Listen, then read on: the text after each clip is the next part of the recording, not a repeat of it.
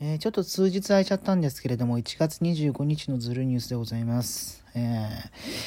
まずですね、洋菓子を中心に展開するシャトレーゼホールディングスが今日ですね、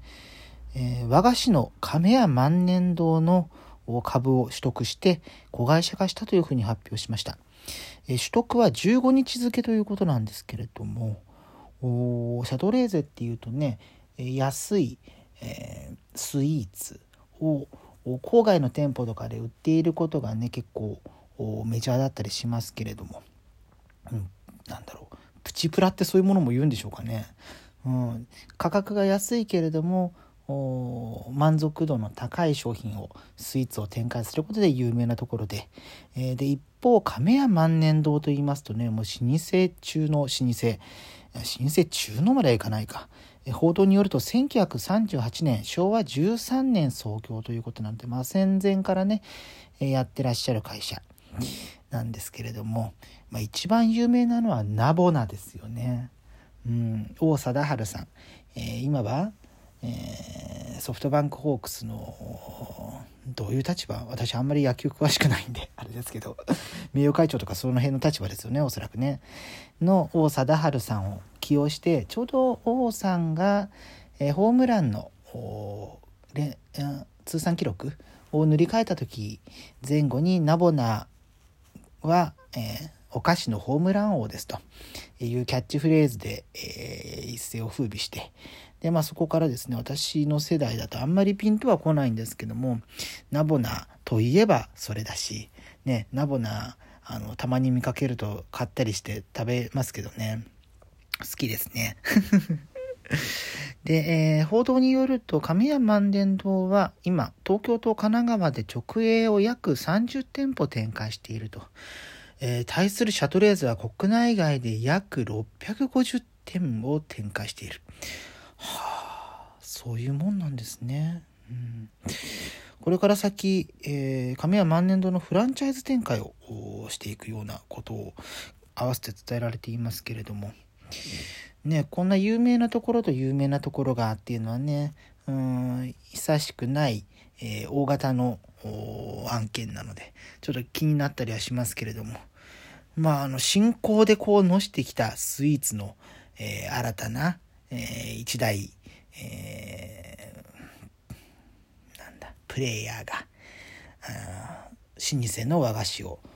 買うということのインパクト、これからどうなっていくのかっていうのはちょっと気になったりしますね。はい、さて続いての話題、これも結構今日注目を集めているんですけれども、イラスト屋の更新停止、停止といいますか不定期更新になるということですね。うんえー、来月で10年目に突入するということで、えー、今日ですね、えー、まあ、管理運営していて、まあ、イラストを制作してらっしゃる三船隆さんが、えー、1月31日をもってサイトの更新を一旦停止すると、えー、約9年間、えー、毎日日々更新していたということで、えー、その間に作った素材が2万5千点以上。はあ、ねこんなたくさん、えー、投稿してたんですね。一番最初は、えー、2012年1月31日の節分のイラストですっていうふうに なっていますけれども。この9年前のね、えー、イラストを見ても、えー、今のイラスト屋に通じるあの雰囲気っていうのがね 出ていてとてもいいとは思いますけれども。うん。まあ、日々日々更新していくことから、え、ちょっと離れるような形なんですね。まあ、イラストや注目されるようになったのはおそらくこの45年だと思うんですけれども最初はねえ、インターネット上で使われることが多かったものが、えー、街中でもかなり見かけるようになりましたね。お店だったりとか、あと、あの、街の掲示板ネットの掲示板2チャンネルとかじゃないですよ。あの、なんだ、なんとか公民館でイベントやりますみたいな。ああいうところにも結構イラストやの画像が使われていたりして、えー、使い勝手がいいということもあるんですけれども、まあ、ここまでねみんなが使っているけれどもそのまあ、元ネタを知ってる人は知ってるんだけれども出元がわからない人でも目につく機会が多いものっていうのは、うん、珍しいですよね。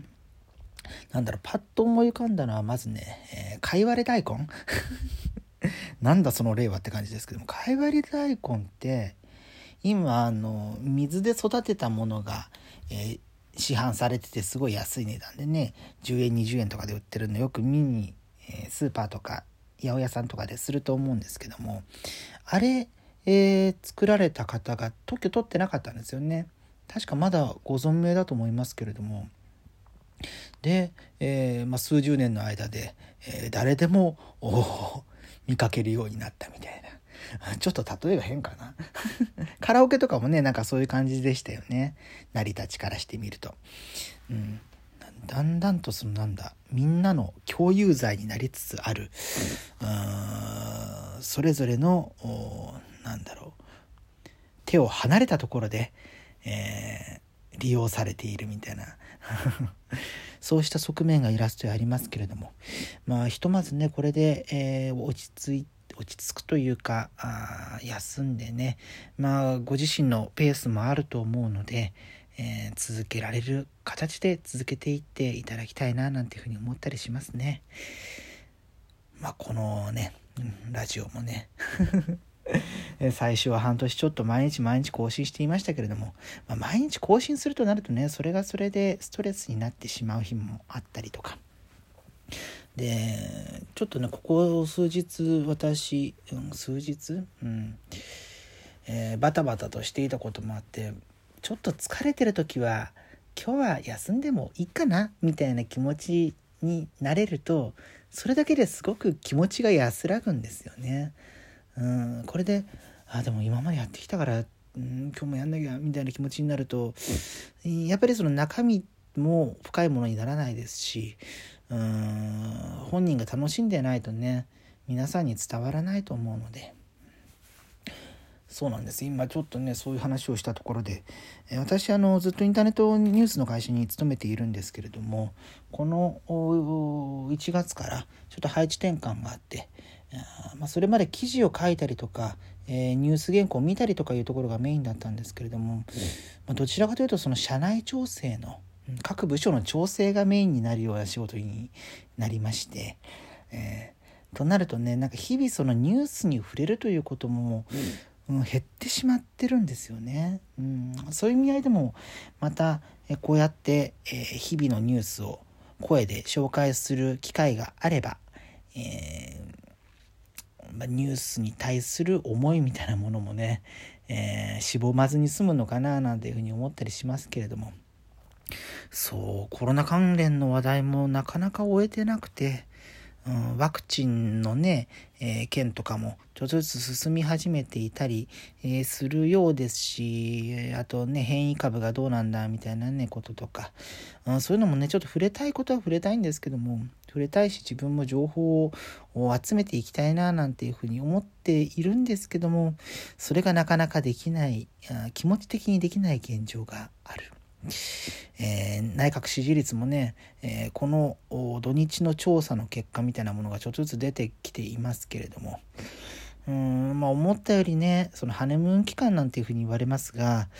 えー、まあ、就任直後って結構ご祝儀相場でね支持率高いことが一般的なんですが、まあ、それがこのコロナ対策の対応もうそこを理由に、少しずつ菅政権離れみたいなものが進みつつある現状そういうところもねちょっとね日々、え、アンテナビンビンに 立ててい、えー、きたいななんていうふうに思うんですけれども。まあね、ちょっと皆さんからももし、えこのニュース気になってますとかありましたら、